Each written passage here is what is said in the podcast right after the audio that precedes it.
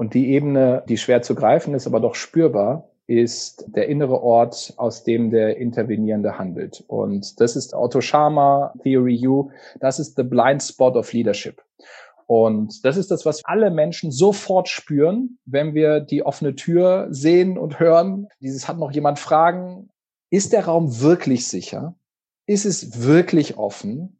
Die Menschen spüren intuitiv, ist das, was da passiert, ehrlich gemeint oder nicht? Das ist eine Dimension und das ist die unsichtbare, aber das ist dieses Element, was am wirksamsten ist.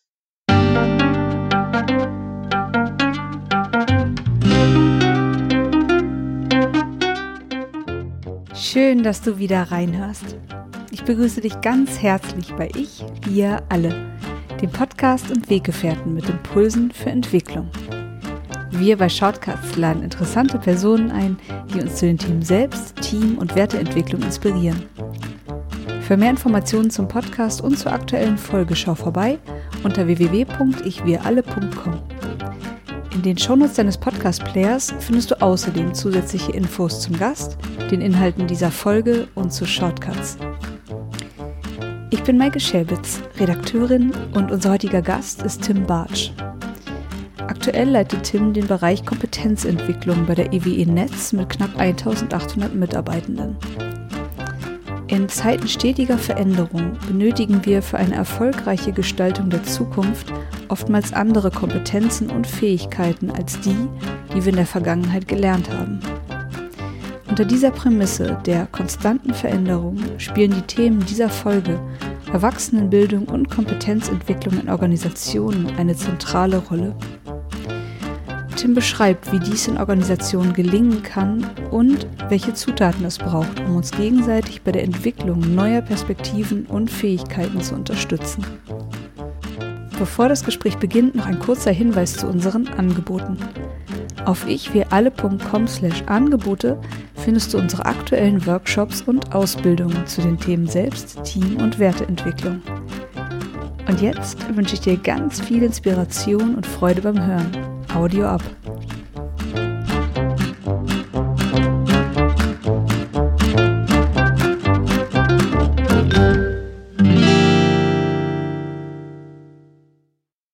Unser heutiger Gast verantwortet den Bereich Kompetenzentwicklung bei dem Versorgungsunternehmen EWE Netz mit aktuell 1800 Mitarbeitern. Herzlich willkommen, Tim Bartsch. Moin, Maike. Schön, dass ich da sein darf. Tim, wir beide haben uns im, ich glaube, es war im Juni 2019 auf der Mind-Konferenz auf dem Benediktushof kennengelernt und dort schon einige sehr inspirierende, schöne Gespräche geführt. Und wir wollen heute über dein, ich würde fast sagen, zentrales Lebens- und eben auch Berufs- oder sagen wir besser Berufungsthema sprechen. Wie können wir Wirksamkeit und Potenzialentfaltung von Menschen fördern? Wie geht das? Tim, warum brauchen wir Kompetenzentwicklung in Organisationen und jemanden wie dich mit einem Team, das sich genau um dieses Thema kümmert? Da gibt es eine ganz einfache Antwort, ähm, weil die Antworten, die wir momentan geben mit den Fähigkeiten, die wir vielleicht mal gelernt haben, nicht mehr die Antworten sind, die wir in Zukunft geben können. Weil unsere Umwelt, das sehen wir alle, sich verändert. Und wenn wir stehen bleiben und mit den Instrumenten, mit den Perspektiven auf uns und auf das Leben, die uns vielleicht mal geholfen haben, weitermachen, dann gibt es da Grenzen. Und wir können nicht die Antworten für uns selbst, für unsere Umfelder, für unsere Organisation, für unsere Kundinnen und Kunden geben, die sie vielleicht brauchen. Vor Jahren gab es kein Amazon, es gab kein Google, es gab all die Fähigkeiten, die wir allein jetzt entwickeln müssen, um mit diesem ganzen digitalen Umfeld und dieser ständigen Verfügbarkeit umzugehen. Das hat ja keiner in der Schule gelernt. Und jetzt die Frage, brauchen wir das? Aber Jahrhundert auf jeden Fall brauchen wir das. Und da ist faszinierend, wie kann man es eigentlich schaffen, dass Menschen, die, die erwachsen sind, die enorm viele Erfahrungen haben, die ihre Perspektiven entwickelt haben, wie kann man denen helfen, neue Perspektiven zu finden? Und vielleicht manchmal sehen sie das gar nicht, dass sie diese Perspektiven bräuchten. Sie spüren nur den Schmerz, dass das, was alt da ist, dass das nicht weiterhilft. Aber diese nächsten Schritte, okay, jetzt mache ich was, oh, das ist nicht immer einfach zu gehen und das ist für keinen einfach zu gehen, weil wir von Natur aus ja biologische Einheiten sind, die gerne Energie sparen. Und das ist auch eine sehr kluge Kiste. Nur wenn es um kluge Antworten geht, dann dürfen wir uns auch immer wieder anstrengen und immer wieder neu erfinden und immer wieder neu gucken, was braucht's denn da an Fähigkeiten?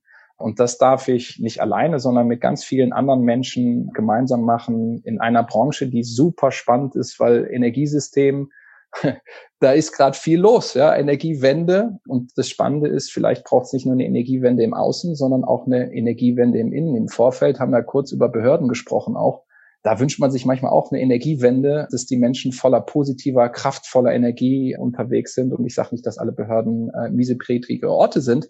Nur manchmal spüren wir einfach, dass Räume, dass Orte eine Gravitation haben, die sehr anstrengend ist, die sehr, sehr tief äh, auch runterziehen kann. Das ist in Behörden genauso wie in Organisationen. Und das muss nicht so sein, sondern es kann ein Ort sein, wo man Spaß hat, wo man sich entfalten kann, wo man seine beste Version von sich zeigen kann. Und es gibt viele Orte, an denen das nicht der Fall ist. Und da gibt es noch viel zu tun. Mhm. Magst du an der Stelle auch noch mal kurz beschreiben, was verstehst du unter Kompetenz? Ich komme aus der Rhetorik mhm. und habe Rhetorik studiert. Und ich habe das studiert, weil ich selber ein sehr schüchterner, unsicherer Mensch war und immer Menschen bewundert habe, die auf der Bühne stehen und die äh, starke Reden halten konnten und die sehr präsent waren. Und ich konnte das als Kind, als Jugendlicher nicht. Und ich habe dann Wege gegangen, Theater AG und so. Und dann stand ich auf der Bühne, war furchtbar nervös und ähm, das waren so erste Schritte in diese Richtung. Aber das Thema, wie kann man eigentlich wirksam sein, das hat mich nie losgelassen. Und das Spannende ist ja, dass es nicht immer am Text liegt. Also der gleiche Text bei der einen Person rührt uns zu Tränen und wir haben das Gefühl, wow, das spricht mir aus der Seele, sie trifft genau den Ton. Und der gleiche Text mit einer anderen Person, mit einem anderen Vortrag ist zum Fremdschämen und wir wollen nur weg. Also es liegt nicht am Text, sondern woran liegt es eigentlich? Und das ist eine Frage, die mich total fasziniert und deswegen habe ich in Tübingen Rhetorik studiert, in Theorie und Praxis, also einmal die Theorie am, an der Uni und dann haben wir einen eigenen Debattierclub gegründet, um uns in der Praxis zu schulen.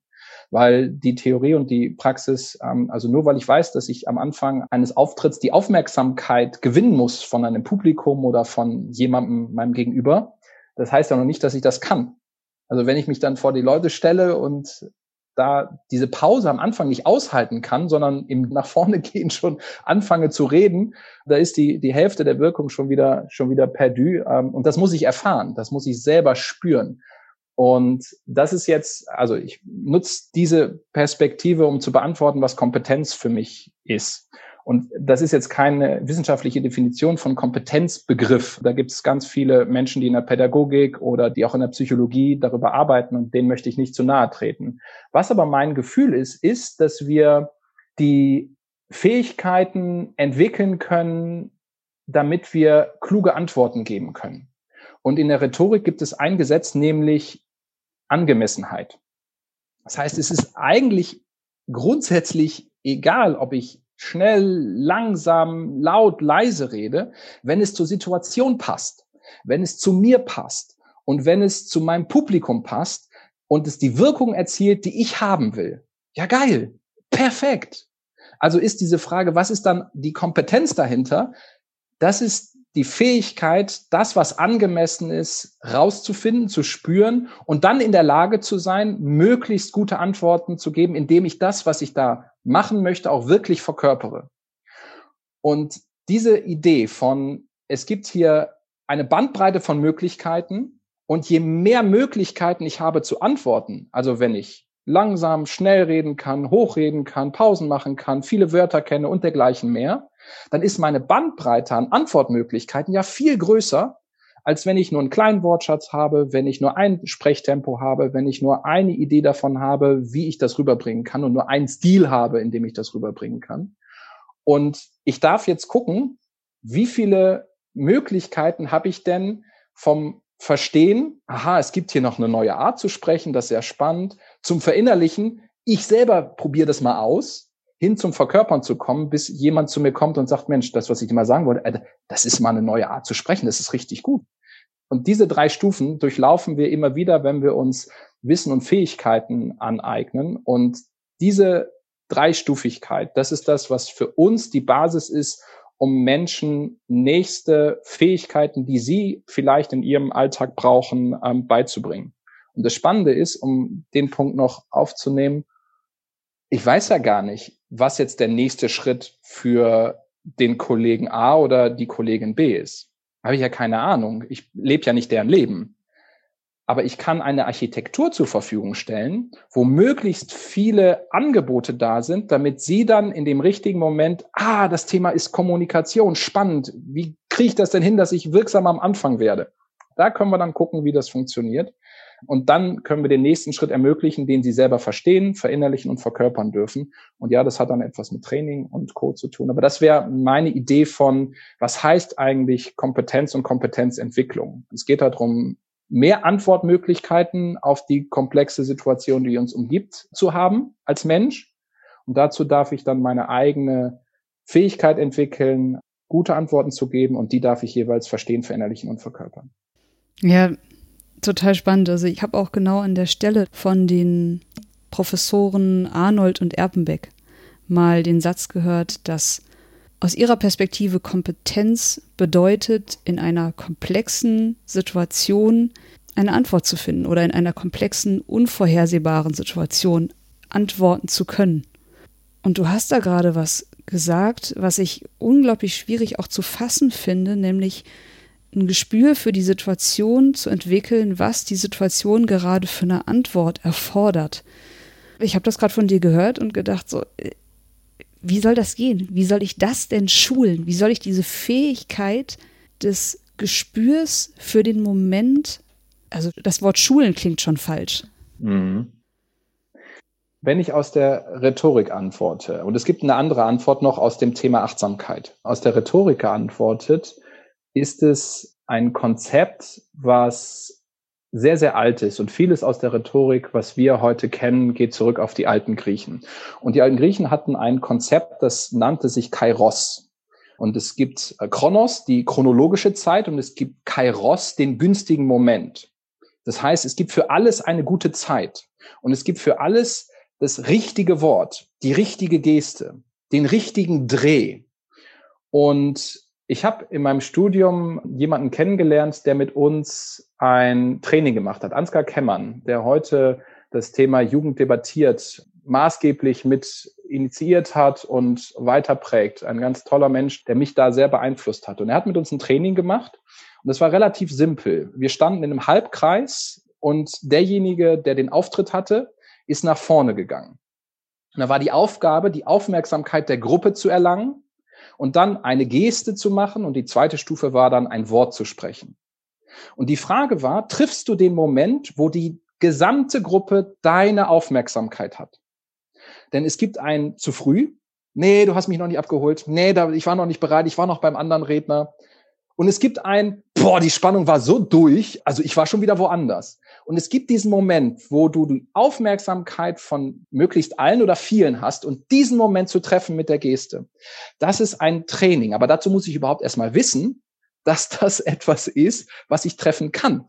Also allein das Konzept Kairos zu kennen und im Alltag danach zu suchen, verändert das Spiel schon. Dieses, was ist denn jetzt das Richtige? Ist es jetzt richtig zu sprechen oder zu schweigen? Das wissen wir nicht.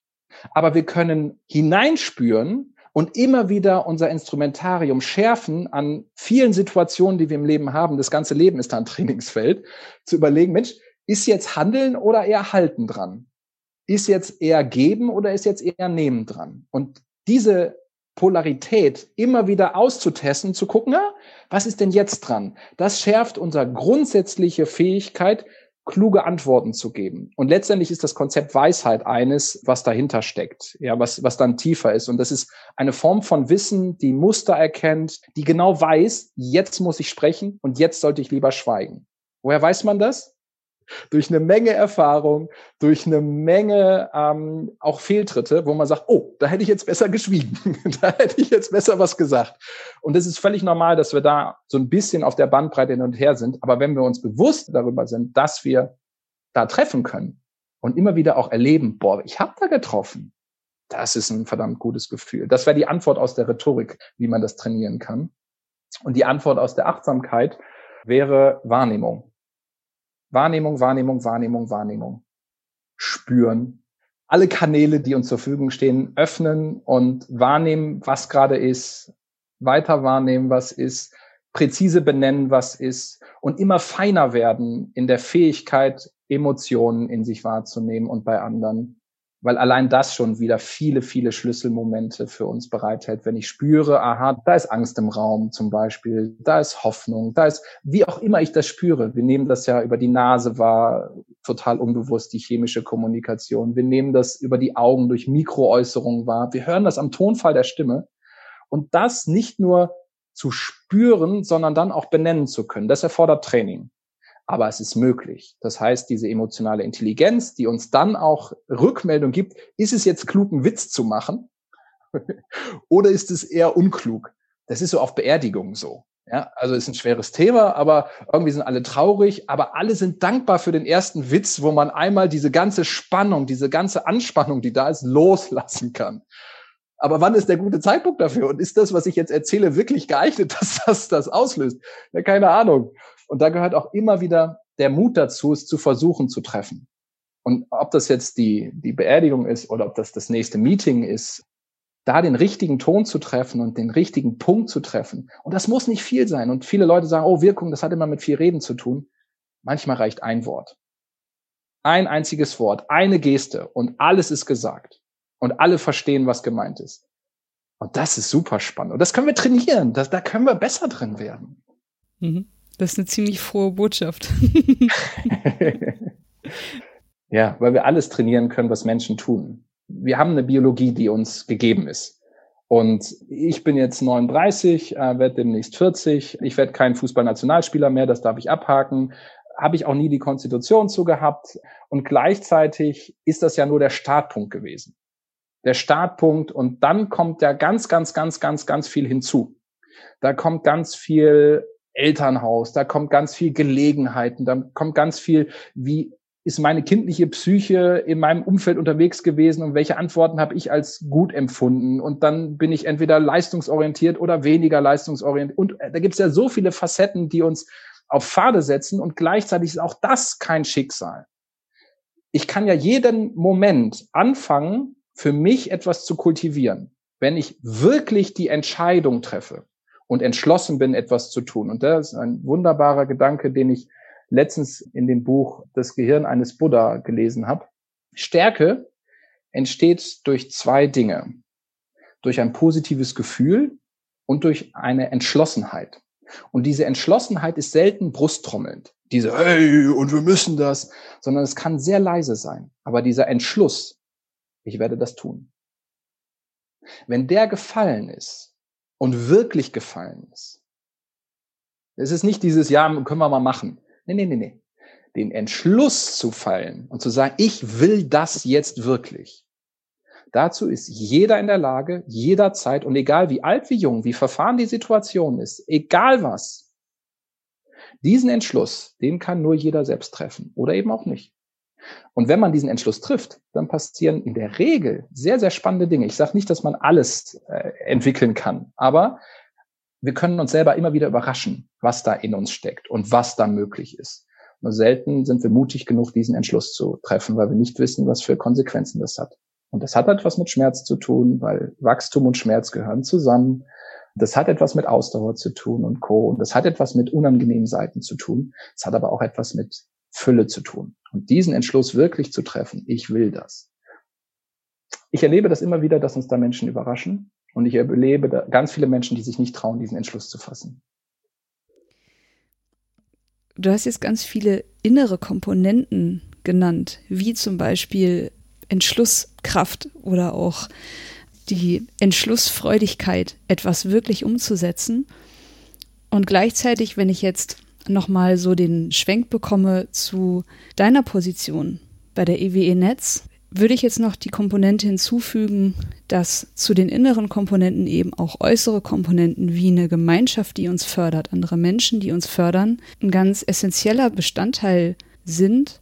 Und da kommen wir genau zu diesem Paradox, dass du eben gesagt hast, den Entschluss, es wirklich umzusetzen, den kann nur jeder für sich treffen. Zumindest wenn das, was daraus resultieren soll, wirklich nachhaltig sein soll. Und wenn ich jetzt davon ausgehe, dass so eine nachhaltige, wirksame Entwicklung, dass ich die nicht anordnen kann, ich kann die auch nicht vorschreiben, wie muss aus jedem selbst herauskommen? Wie kannst du dann in einem Unternehmen, in einer Organisation so eine Entwicklung befördern oder positiv beeinflussen von außen? Ich kann emotionsgünstige Ermöglichungsräume schaffen. Das habe ich von unserer Masterandin gelernt, die uns ein Jahr lang begleitet hat, länger. Wir haben eine digitale Lernwelt entwickelt für uns äh, in dem Unternehmen. Wir haben darüber, also es gibt eine ganze Lernarchitektur, in der wir versuchen, Menschen nächste Schritte er, zu ermöglichen, die in vier Säulen aufgebaut ist, sich selbst führen, Menschen bewegen, das Geschäft führen und strategisch führen. Und darunter haben wir geguckt, was sind denn die Dinge, die uns wirklich helfen. Also nicht im Sinne von Kompetenzmodell. Ja, du, wenn du Menschen bewegen willst, ist Vertrauen irgendwie wichtig, Konfliktfähigkeit ist wichtig. Das ist alles richtig. Und gleichzeitig hilft mir das nicht, wenn ich das Feedback kriege, dass ich da an dem Thema mal arbeiten soll. Das, ich muss da tiefer. Ich muss da in die, in die möglichen Alltagstrainings rein. Also was kann ich wirklich tun, um den nächsten Schritt zu gehen? Und ich kann Räume schaffen, die emotionsgünstig sind. Was heißt das? Ich kann Räume schaffen, die Menschen einladen, neugierig zu sein indem ich selber neugierig bin, wer da ist. Ich kann Räume schaffen, in denen Menschen sich sicher fühlen, in denen ich A, mich zeige als Person und sage, wer ich bin, damit sie wissen, mit wem sie es zu tun haben. Und gleichzeitig kann ich gleich zu Beginn deutlich machen, was passiert hier denn eigentlich? Was erwartet dich hier in diesem Raum, wenn du diesen Raum freiwillig betrittst? Ich kann deutlich machen, für welche Werte ich eintrete. Freiwilligkeit, niemand kann zur Entwicklung gezwungen werden. Das funktioniert nicht. Und selbst wenn der Chef sagt, so, das wäre nicht schlecht, wenn du dich da entwickelst, die, also wir haben solche Situationen selber erlebt und ich selber habe das erlebt, geh mal in das Training, das ist besser für dich. Mit wie viel Elan und mit wie viel Freude ist man denn dann dabei? Das, das passiert, also da passiert ja viel zu wenig. Lebendigkeit. Wir Menschen haben ein tief wurzelndes Gefühl von, ist das lebendig, was hier passiert? Oder ist das das andere Gegenteil wäre tot? Ja, also ist es irgendwie kalt, ist es steril, ist es äh, irgendwie das ist etwas, was wir selber spüren. Also wir, wir können Orte relativ gut, Christoph Alexander, einer der, der großen Architekten, die sich mit ähm, Mustersprache beschäftigt haben und mit Lebendigkeit und wie entstehen eigentlich lebendige Orte, der hat viele Experimente mit Studenten gemacht und genau dieses rausgefunden und nochmal ähm, immer wieder auch belegt, wir haben ein, ein ganz tiefes Gespür dafür, ist das ein Ort, an dem das Leben vibriert, an dem das positiv ist, an dem wir uns willkommen fühlen dürfen, an dem, und das ist, muss nicht schick sein, ja, sondern es geht um Lebendigkeit. Und das kann auch so eine Architektur, kann auch lebendig sein, kann, kann echt sein, kann warm sein. Und das letzte ist Gegenseitigkeit, dieser Wert für den einzutreten und da ist dieser Punkt, ich finde das ganz, ganz spannend und wichtig, dass es da dieses Paradoxon gibt. Niemand kann den Weg für dich gehen. Ja, das ist die eine Wahrheit. Die andere Wahrheit ist, niemand geht diesen Weg alleine. Niemand ist alleine auf der Welt und eine Insel, sondern wir alle von Kindesbein an, von Geburt an sind wir darauf angewiesen, dass wir im Sozialverbund lernen, dass wir miteinander lernen, voneinander lernen. Wir haben die Welt ja erobert als Stämme. Das haben wir nicht als Einzelperson gemacht, sondern als, als soziale Wesen, als hypersoziale Wesen. Und wir lernen immer noch viel miteinander und voneinander. Und emotionsgünstig ist, wenn wir spüren, dass diese Werte, die ich gerade genannt habe, ehrlich gemeint sind und echt gemeint sind. Und wenn ich das wahrnehme und merke, ja, guck mal, das, das passiert nicht nur bei einem Termin, das passiert beim nächsten Termin, beim, beim übernächsten auch, dann habe ich die Möglichkeit, in diesen Raum zu gehen und zu entdecken, was da für mich drin steckt. Und ich habe die Möglichkeit, mich selber verletzlich zu machen. Denn diese Reise des, des Lernens äh, funktioniert ja nicht so, dass man lernt und dabei gut aussieht. Es passiert ja nicht gleichzeitig. ja, schau mal her, ich kann das und lernen, das, das ist nicht gleichzeitig. Das heißt, wenn wir uns in diesen Lernprozess bewegen, dann sehen wir am Anfang nicht gut aus und wir können Dinge nicht. Und diesen Schmerz und diese Verletzlichkeit, die dürfen wir immer einladen und sagen, das ist völlig normal. Das gehört dazu guck mal, das kann ich nicht und da bin ich nicht so gut drin. Und immer wieder Menschen einzuladen, das, was sie gerade bewegt, wo sie gerade stehen, wo gerade eine Hürde ist, wo gerade ein Erfolg ist, was auch immer da ist, zu teilen in einer Gruppe, das schafft wieder eine, einen Raum, der dann wieder neu auf Möglichkeiten, und das ist dieser Ermöglichungsraum, die Ermöglichungsdidaktik, die dahinter steht, die geht genau davon aus, dass wir eben nicht den Weg für andere gehen können, aber wir können günstige Gelegenheiten schaffen, dass Menschen etwas entdecken können in sich oder in anderen, wo sie das Gefühl haben, dass es auch für sie attraktiv ist, damit sie es dann verstehen, verinnerlichen und verkörpern können. Und das kann man sehr, sehr konkret gestalten. Nicht, dass, das ist auch, auch da vielleicht eine Sache, die, die ganz wichtig ist. Das ist nichts, was man, okay, habe ich jetzt, das sind die drei Elemente und dann mache ich das und dann passiert das so. Das ist nichts Technisches sondern das ist etwas, was wir selber, wenn wir solche Räume schaffen wollen, erst einmal verstehen, verinnerlichen und verkörpern dürfen. Wie schaffe ich überhaupt einen Raum? Das ist eine spannende Frage. Das klingt so, so, so abstrakt. Es sind sehr, sehr konkrete Tätigkeiten, die man, die man anwenden darf und die man, Schritte, die man gehen darf, ähm, damit es dann tatsächlich auch Realität wird. Ich wollte gerade fragen, also du hast gerade Räume beschrieben, wo, glaube ich, jeder und jede sofort sagen kann, ja, in solchen Räumen würde ich mich total wohlfühlen. Ich fühle mich in solchen Räumen eingeladen, wohl und sicher. Und dann aber eben halt genau diese zentrale Frage, wie gelingt es, genau diesen Raum zu erschaffen? Also wenn du auch sagst, dass jeder von uns dieses tiefe Gefühl für sichere Räume hat, aber trotzdem wiederum oft schwer beschreiben kann, warum ich mich mit einem Menschen total sicher fühle und mit dem anderen nicht. Auch wenn der andere Mensch mir vielleicht ganz oft sagt, du kannst dich mit mir sicher fühlen. Du mhm. kannst mit jedem Problem zu mir kommen. Jeder kennt den Chef, der sagt, meine Tür steht immer offen und trotzdem geht keiner hin. Oder auch in einem Meeting hat noch jemand eine Anmerkung. Ja, jeder hat eine Anmerkung im Kopf, aber keiner traut sich, das anzusprechen, was gerade wesentlich wäre. Wie genau macht ihr das, diese sicheren Räume zu kreieren? Weil ziemlich sicher, wie du sagst, ich kann es lernen. Es gibt aber auch eine Ebene, die da schwer dran zu greifen ist. Mhm. Und die Ebene, die schwer zu greifen ist, aber doch spürbar, ist der innere Ort, aus dem der Intervenierende handelt. Und das ist Otto Schama, Theory U, das ist the blind spot of leadership. Und das ist das, was wir alle Menschen sofort spüren, wenn wir die offene Tür sehen und hören. Dieses hat noch jemand Fragen, ist der Raum wirklich sicher? Ist es wirklich offen? Ist es wirklich ehrlich gemeint? Oder ist da ein, ja, das muss man so sagen und das sagt man so? Und kenne ich Geschichten von Menschen, die das gemacht haben und gut rausgekommen sind?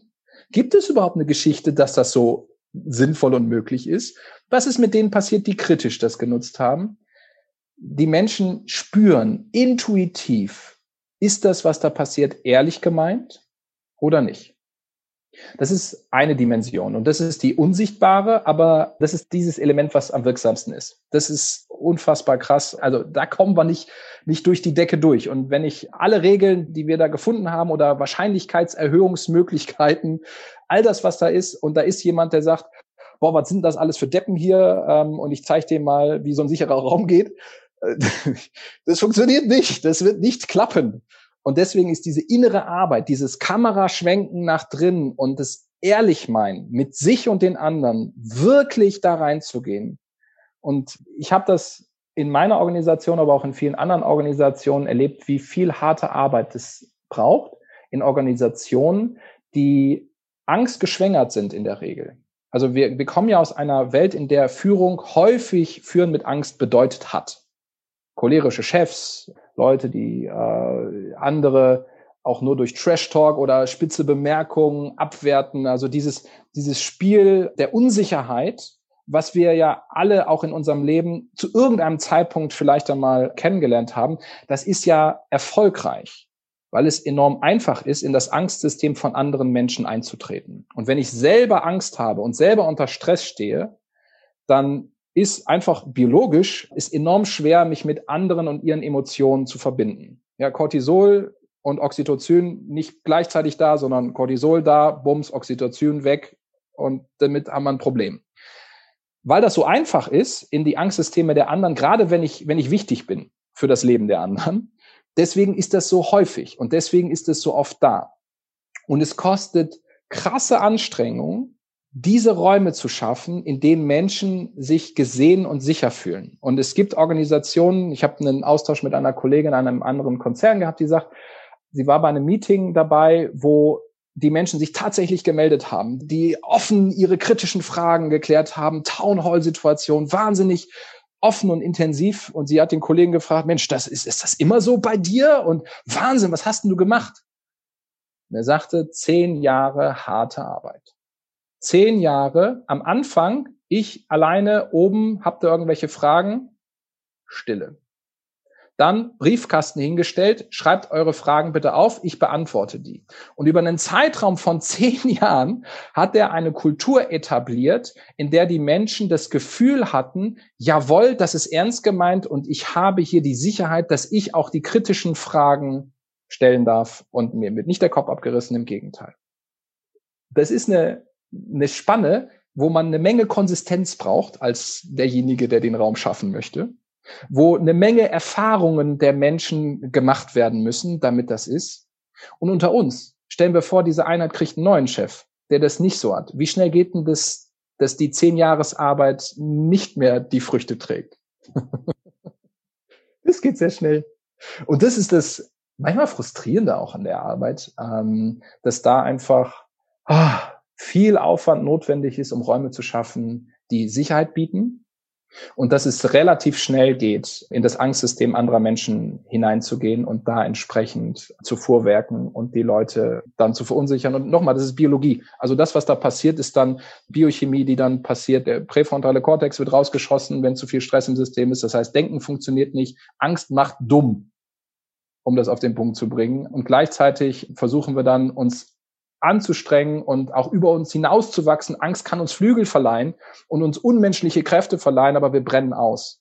Und ein nachhaltiger Weg der Entwicklung sieht so mit Sicherheit nicht aus, aber dadurch, dass viele Menschen, die in Verantwortung sind, es nie gelernt haben, emotional intelligent unterwegs zu sein. Wir alle, gerade wir Männer, ähm, haben da ja ein Riesenthema mit unserer emotionalen Alphabetisierung. Also präzise auszudrücken, was da in uns vorgeht und das nicht als Schwäche zu verstehen, sondern zu sagen, da ist Wut, da ist Angst, da ist Ohnmacht oder ist Orientierungslosigkeit, was auch immer da, da drin los ist, das zu teilen, das haben wir ja nicht im Kindergarten gelernt. Das haben wir in der Schule nicht gelernt, das haben wir im Ingenieursstudium nicht gelernt. Und jetzt auf einmal darf ich das nicht mehr, ich darf nicht mehr rumschnauzen oder ja Mist. Ja, also das ist ja, das ist ja enorm schwer diese Wendung nach innen. Es ist aber nur ein Aspekt. Ähm, du hast gefragt, was heißt eigentlich Raum schaffen? Okay, innerer Ort, wichtig. Nächster Punkt, du brauchst Zeit und Ort und Form. Das ist so simpel. Das heißt, du brauchst eine Zeit. Ja, Achtung, wir haben Zeit montags 15 bis 16 Uhr. Dann brauchst du einen Ort. Jetzt haben wir viele virtuelle Orte, aber okay, wir machen das per äh, Zoom, Teams, bla bla bla, Jitsi, irgendwas. Okay, dann ist es ein virtueller Ort oder wir haben einen physischen Ort, an dem wir uns treffen. Das heißt, Raum schaffen heißt Ort und Zeit schaffen und heißt Struktur schaffen, heißt eine Form geben. Nur weil da ein, äh, ein physischer Ort ist und Zeit ist, passiert ja noch nichts. Ja, aber das ist schon mal wichtig, wenn es die nicht gibt. Das ist auch immer wieder faszinierend. Wir möchten gerne, dass etwas passiert, schaffen aber weder Zeit noch Ort noch Raum. Letztens ging es ums Wir-Gefühl. Wie schaffen wir eigentlich in digitalen Zeiten ein Wir-Gefühl? Was ist der Ort dafür? Was ist die Zeit dafür? Und was ist die Form dafür? Wenn es keine Zeit, kein Ort und keine Form dafür gibt, dann wird es unter uns jetzt nicht, es wird nicht passieren. Das fällt nicht vom Himmel.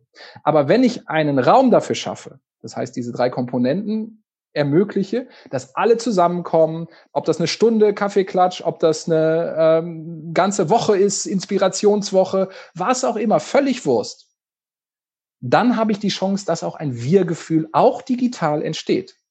Aber dieses Beschweren, oh, unser Wir-Gefühl ist weg. Naja, wir haben auch keine Zeit, äh, wir haben auch keinen Ort und wir haben auch keine Form dafür. Okay, wo soll es denn herkommen? Ich habe keine Ahnung. Aber wenn du es schaffst, dann hast du eine Möglichkeit, dass es entsteht. Mhm. Ich würde gerne noch mal zu einem Punkt zurückkommen. Du hast gerade so schön zusammenfassend gesagt, Angst macht dumm. Wenn in unserer immer komplexer werdenden Welt Kreativität und Potenzialentfaltung Themen sind, die für uns wichtiger sind denn je, weil keiner von uns weiß, was in ein paar Wochen ist, dann ist Angst vermutlich das, was wir am wenigsten brauchen können. Ich habe eine Idee dazu, zu dem Thema Angst. Ähm, wir haben uns letztes Jahr sehr intensiv mit dem Thema Angst auseinandergesetzt in der Organisation. Wir haben ein Format, das heißt Kulturbarometer, das gibt es seit 2012, wo Menschen aus der Organisation zusammenkommen. Jede Abteilung entsendet zwei Menschen. Und ähm, am Anfang war es reines Barometer im Sinne von reinhören. Und das hat sich immer weiterentwickelt hin zu einem Ort, an dem tatsächlich Kultur gemacht wurde. Im Sinne von, wir haben ein Oberthema und dann haben wir uns mit diesem Oberthema auseinandergesetzt für dieses Jahr und versucht das mit den Menschen, die dort zusammengekommen sind, rund 40 sind es, dann das zu bearbeiten in Initiativen und rauszufinden, was können wir denn mit diesem Thema machen. Das erste Thema war Vertrauen. Super spannendes Thema. Das ist das Vorzeichen vor jeder menschlicher Interaktion, hammermäßig. Was da geht, ähm, auch da, also das wäre eine eigene, eigene Runde, ähm, die wir gemeinsam drehen könnten. Das zweite Thema war Konfliktfähigkeit, das dritte Thema war Vielfalt und das letzte Thema, was wir ähm, im letzten Jahr hatten, war das Thema Angstfreiheit. Und sich in einer Organisation, die technisch ausgerichtet ist, die männlich dominiert ist, die 50 plus dominiert ist, einfach nur um einen Kontext zu geben. Ja, also nur nur ein, ähm, das sind viele liebe Menschen dort, Menschen mit dem Herz am rechten Fleck, aber gleichzeitig ist das die die Ausgangssituation, mit der wir arbeiten. Und die es ist nicht die erste Vermutung, dass sich so eine Organisation mit dem Thema Angstfreiheit auseinandersetzt nur um einfach diese, diese Rahmung deutlich zu machen, was da passiert ist. Und wir haben uns mit dem Thema Angstfreiheit auseinandergesetzt, weil wir das Gefühl hatten, und das war offensichtlich dann auch noch vor dem ganzen Lockdown, wo wir da unterwegs waren, zumindest den Start. Also wir hatten uns vorher für das Thema entschieden, weil wir das Gefühl hatten, dass es die größte Bremse ist, die wir haben. Die größte Bremse, um menschliches Potenzial zu entfalten, ist Angst. Und jetzt ist aber jedes Gefühl, was wir haben, egal ob das vielleicht angenehm oder unangenehm ist, ja ein wertvolles Gefühl, weil es uns Informationen über uns und unsere Umwelt liefert. Angst ist ja ein total sinnvolles Gefühl. Es hilft uns ja, wenn da irgendwas raschelt, einmal, okay, ist das jetzt gefährlich? Soll ich jetzt wegrennen? Und es ist gut, dass wir uns schnell synchronisieren und das geht schneller, als wir denken können. Tatsächlich schneller, als wir denken können. Und das ist ja klug, dass es das gibt. Wir sind ja alles Nachkommen von Angsthasen. Die sind ja alle weggerannt. Also diejenigen, die das nicht gemerkt haben, im Zweifel gibt es sie auch nicht mehr. Insofern ist es genauso wie, wie Trauer, genauso wie Scham, genauso wie Wut, gibt es positive Aspekte dieses Gefühls, was uns sehr hilft, was sehr kraftvoll ist. Und es gibt negative Schattenseiten dieser Grundgefühle, die wir alle haben. Und es geht bei dem Thema Angst nicht darum, dass wir keine Angst mehr haben weil es ein wichtiges Signal ist, Achtung, Obacht, hier könnte etwas potenziell für dich gefährlich sein.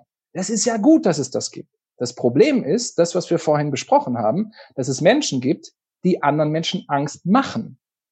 Weil, wenn wir in das Angstsystem treten von jemandem anders, gerade wenn wir wichtig sind, dann ist eine Folgebereitschaft da. Das ist ja relativ simpel und das ist so einfach, dass viele Menschen, die andere Fähigkeiten vielleicht gerade nicht zur Verfügung haben, weil sie selber unter Stress sind oder oder oder, dass sie das gerne nutzen. Und jetzt ist die Frage, wie gehe ich klug damit um? Und da sind wir wieder bei der emotionalen Alphabetisierung. Das Wichtigste bei Gefühlen ist, dass wir sie als erstes einmal wahrnehmen und sie fühlen. Aha, da ist gerade Angst. Wo in deinem Körper ist gerade Angst? Weil Emotionen sind immer in dem Körper, sind nicht im Kopf. Das ist das, was wir, was wir dann benennen. Das ist ein Gefühl. Ein Gefühl ist ein, das Benennen der emotionalen Zustände, die in unserem Körper sind. Das erste, was wir tun können, ist das wahrzunehmen. Aha, da ist etwas. Dann zu fühlen, oh, okay, äh, in der Region ist das gerade. Und das dann zu benennen. Und dieses Benennen verändert das Spiel. Weil sobald wir das Ganze benennen, verliert das, was da passiert in unserem Körper, seine Kraft und seine Gewalt über uns. Da habe ich zuletzt auch mit einem Interviewgast drüber gesprochen, dass halt genau dieses Benennen zu einer Selbstregulation führen kann in den meisten Fällen. Und gleichzeitig bin ich jetzt wieder bei deinem Einstieg in dieses Thema. Du befindest dich gerade in einem Unternehmen, charakterisiert, zentral, technisch, männlich, 50 plus. Wie seid ihr genau da reingegangen? Also da muss ich ja überhaupt erstmal jemanden für begeistern, sich diesem Thema so zuzuwenden. Mhm. Absolut. Und gerade wenn wir das nicht mit der Muttermilch aufgesogen haben. Und das ist jetzt nicht die Schuld von irgendwem, sondern es ist einfach der Umstand, mit dem wir jetzt gerade arbeiten dürfen, dass das etwas ist, was uns nicht in die Wiege gelegt ist. Und wir dürfen trotzdem gucken, wie gehen wir jetzt damit um. Weil ein Punkt, den wir gerne nutzen, ist einmal zu erklären, was passiert da eigentlich? Was ist da eigentlich los? Und das, was wir gerade besprochen haben, dass das innere Erregungszustände sind, die uns mit unserer Umwelt synchronisieren. Und jeder Mensch hat Emotionen. Nicht jeder Mensch ist in der Lage, da auch ein Gefühl draus abzuleiten und zu benennen und das wirklich zu fühlen und zu sagen, oh, guck mal, da ist etwas, da ist Trauer und ich fühle die Trauer auch. Das Spannende ist, wenn wir es fühlen, dann verändert sich dieses Gefühl ja auch. Labeling ist Enabling. Wenn ich darüber spreche, dass ich jetzt gerade wütend bin, verändere ich halt schon wieder die Emotion und werde wieder klarer im Kopf und kriege wieder mehr Denkkapazität. Allein das, hey, wir brauchen hier uns in der besten Version. Sind wir in der besten Version von uns selbst, wenn wir, wenn wir total wütend oder, oder verängstigt oder in der Regel nicht. Können wir mal unterm Strich so zusammenfassen. Und darüber, über diese Art von Geschichten, aber auch über die Zusammenhänge, was passiert da eigentlich im Körper, arbeiten wir sehr stark. Und wir sind jetzt gerade dran, das mit Kolleginnen und Kollegen zu teilen. Und wir haben beispielsweise dort eine Übung, die heißt für uns äh, Gemütsbarometer. Und das ist im Prinzip eine Lebenslinienübung, zu sagen, du nimmst ein DIN A4-Blatt quer, linke Seite einen senkrechten Strich, in der Mitte dieses Strichs einen waagerechten Strich und dann überlegst du dir, was ist denn der Zeitraum, den ich betrachten möchte? Und Lebenslinie äh, weist so ein bisschen darauf hin, es könnte dein Leben sein, was du dir da betrachtest. Könnte aber auch sein, dass du das letzte Jahr betrachtest oder ähm, die letzte Woche oder auch den Tag. Und du trägst dann positiv oben, negativ unten die Ausschläge ein, die du in diesem Zeitraum für dich als signifikant, als besonders empfunden hast. Was waren die besonders starken Highlights? Was waren die herausfordernden Seiten, die Einschläge in deinem Leben, in deiner Woche, in deinem Tag? Und wenn du die einzelnen Punkte mit einer Linie verbindest, dann hast du entsprechend eine Lebenslinie. Und das Spannende ist, da jetzt Emotionen dran zu schreiben. Wie hast du dich denn gefühlt in den Phasen, in denen es bergauf ging, auf dem Höhepunkt? In den Tälern des Lebens. Und unter uns, wir alle haben ja diese Täler. Niemand kommt ja ohne irgendwie Täler durchs Leben. Ja? Also das ist eine, eine Übung, die, die vor allen Dingen auch dazu einlädt, diese Art von Erkenntnis, ah, wir alle haben unser Päckchen zu tragen, zu teilen. Und mit dieser Übung, gerade im Verbund mit dem Fühlen, aha, wie hat sich das angefühlt, das ist so ein Weg, auf dem wir das immer wieder anbieten, dass Menschen diese Art von Erkundung, dass da etwas ist und dass das emotional gefärbt ist, auszuprobieren. Aber es ist nur ein Weg von, von mehreren, die wir testen, aber vor allen Dingen viel darüber erzählen, dass es normal ist und selber als Beispiel verstehen, verinnerlichen, verkörpern, da sind wir wieder, ähm, selber reinzugehen und selber zu versuchen, das möglichst selber zu tun. Also selber darüber zu sprechen, dass ich Angst habe oder dass ich mich ohnmächtig fühle oder dass ich traurig bin wir haben letztens einen Workshop gehabt, wo unser Auftraggeber uns was weggestrichen hat und eine andere Ausrichtung wollte. Am Beginn des Termins sehr, sehr traurig, das benannt. Zum Schluss des Termins hatten wir eine neue Idee, ähm, die uns wieder mit, mit Energie versorgt hat, wo wir, wo wir Lust hatten. Und allein, das waren anderthalb, zwei Stunden, die wir gemeinsam hatten, da ist was passiert. Aber ohne das Benennen, dass wir da traurig sind, dass, dass wir die Idee, die wir hatten, jetzt so nicht umsetzen können, hätten wir den Schwung, die, die Energiewende im Kleinen, hätten wir da nicht schaffen können. Mhm. Ich habe mir jetzt gerade noch gefragt, ihr benennt das Thema Angstfreiheit als ein zentrales Kulturthema, sprecht eine Einladung aus, sich diesem Thema zuzuwenden. Wie sieht das dann aus bei 1800 Mitarbeitern? Wer nimmt daran wie teil oder wer kann daran teilnehmen? Das ist super spannend und da lernen wir selber auch immer wieder, wie das gut gehen kann. Und da sind wir mit Sicherheit nicht, nicht fertig oder auch kein Best Practice, sondern da stümpern wir so wie, wie alle, die versuchen, in digitalen Welten Kultur zu verändern, aber auch in, in realer Welt Kultur zu verändern. Da testen wir ganz viel und versuchen dann herauszufinden, was da wirksam ist. Und äh, die Digitalität schenkt uns gerade Videos. Das heißt, wir können die Impulse, die wir in kleineren Runden geben, aufnehmen und dann entsprechend auch in einem, in einem größeren Kreis teilen. Und gleichzeitig dürfen wir immer, immer, immer in unserem Einflussbereich bleiben. Und ja, unser Einflussbereich ist die gesamte Organisation grundsätzlich. Und gleichzeitig können wir niemanden dazu zwingen, sich auch mit diesen vielleicht am Anfang auch sehr unangenehmen Themen auseinanderzusetzen und das auch noch im Berufskontext. Wir haben ja eine Welt, in der wir in der Regel trennen zwischen Beruf, da gehe ich hin, um zu arbeiten und dann dengel ich da halt meine Excel-Tabellen oder das, was ich auch immer mache. Ähm, und dann gehe ich ins Private und da erhole ich mich, da lerne ich, da liebe ich. Das ist aber getrennt. Ich bin hier professionell, da habe ich im Prinzip keine Emotionen, sondern mache das, was zu tun ist. Und dann gibt's dieses Private. Und allein diese Trennung uns bewusst zu machen und dafür zu arbeiten, dass wir die öffnen und uns erlauben, dass wenn wir im Job besser werden wollen, dass wir auch im Job trainieren dürfen. Allein das ist ein, ein Erlaubnisschritt, der nicht einfach ist und in vielen Organisationen, die ich kenne, nicht selbstverständlich. Also es gibt Organisationen, die sind da vorbildlich und sagen, du darfst 20 Prozent deiner Zeit oder 50 Prozent deiner Zeit für persönliche Entwicklung investieren. Viele Organisationen, mit denen ich spreche, die haben dieses Selbstverständnis nicht. Meine eigene eingeschlossen. Das heißt, wir dürfen erst einmal den Boden bereiten dafür, dass es okay ist, sich mit diesen Themen zu beschäftigen. Also auch da eine Haltungsveränderung und einen Perspektivwechsel einzuladen, zu sagen, Mensch, wenn wir im Job unser Bestes geben wollen, dann dürfen wir auch im Job Räume schaffen, in denen wir das trainieren. Weil es einfach nur fair ist und weil es vielleicht auch eine unternehmerische Verantwortung ist und unter uns der Profit, wenn wir uns mit Menschen auseinander und die trainieren lassen und besser werden.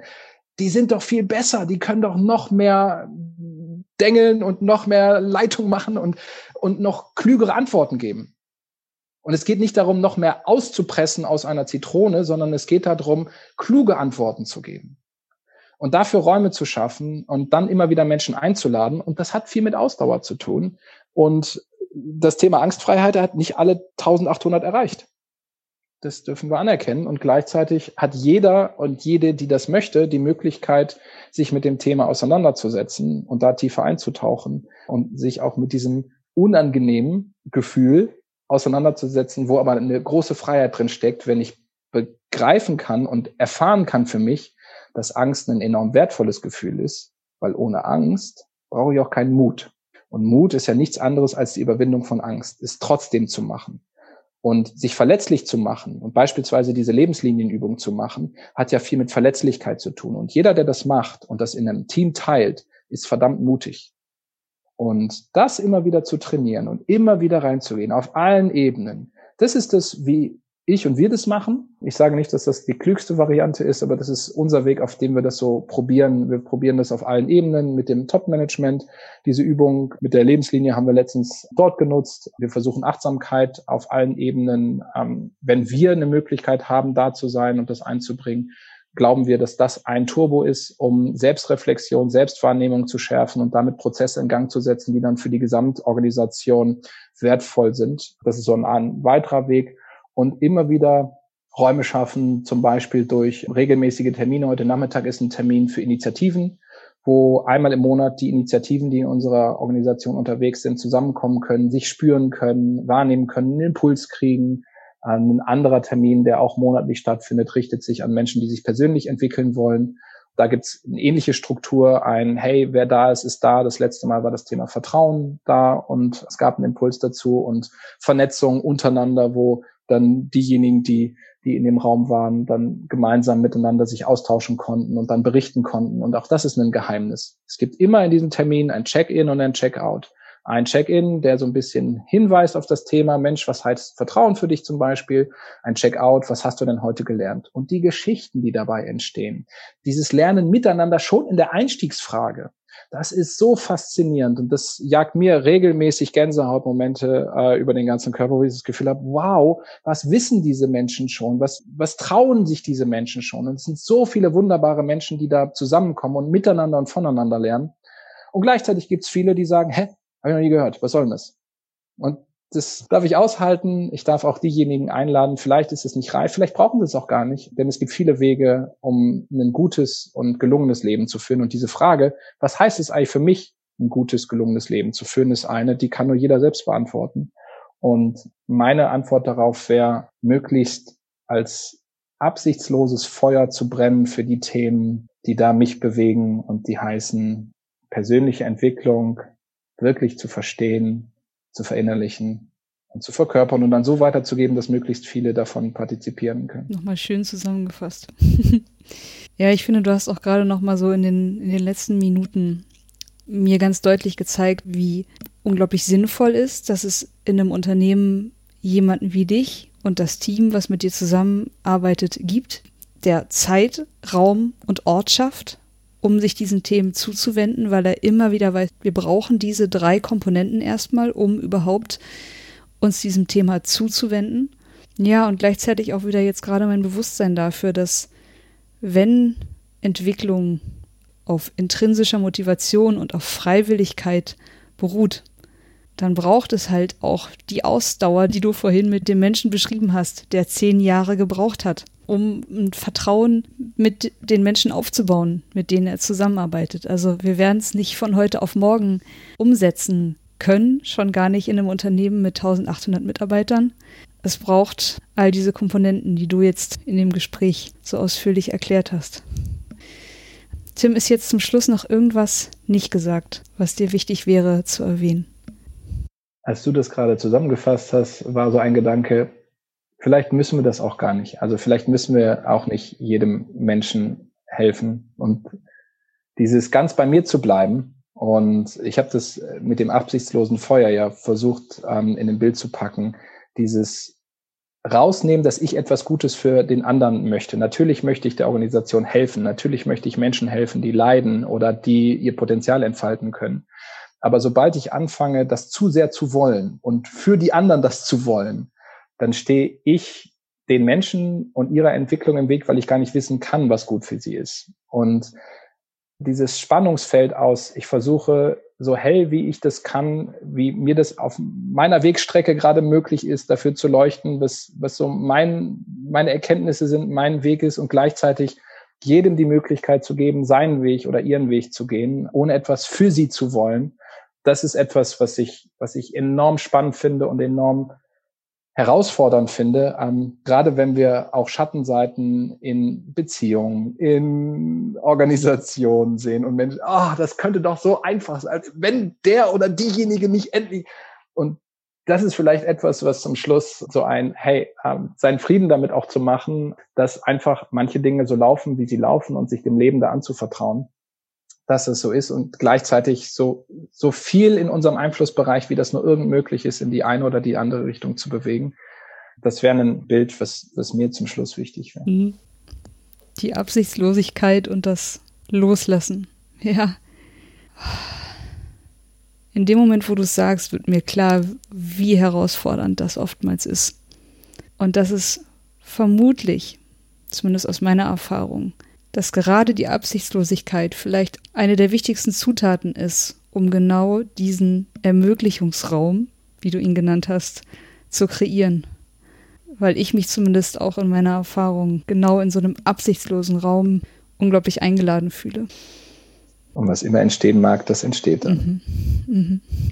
Auf jeden Fall ist der Raum dann möglichst groß für das, was entstehen könnte. Tim, ich danke dir für das Gespräch und für all die Einsichten und Perspektiven, die du persönlich und in deiner Arbeit bei der EWE Netz gegeben hast. Dankeschön. Vielen Dank, Maike. Danke für den Raum, den du uns geschenkt hast, dass wir gemeinsam erkunden konnten, was so da ist und was ins Leben wollte. Dankeschön. Gerne, gerne.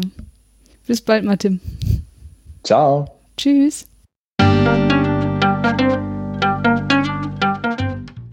Das war eine Folge von Ich, wir alle. dem Podcast und Weggefährten mit Impulsen für Entwicklung. Wir bei Shortcuts begleiten und unterstützen Unternehmen bei der Entwicklung von zukunftsfähiger Führung, Kommunikation, Unternehmenskultur und Design. Mehr Infos zu unseren Angeboten, zum Podcast und der aktuellen Folge findest du unter www.ichwiralle.com. Wir freuen uns über dein Feedback zur Folge und deine Bewertung des Podcasts bei iTunes. Bitte stell uns gerne Fragen zum Podcast und mach Vorschläge für Themen und Interviewpartner, die dich interessieren würden. Und zu guter Letzt, schau gerne bei uns in Berlin-Kreuzberg vorbei. Wir lieben Besuch.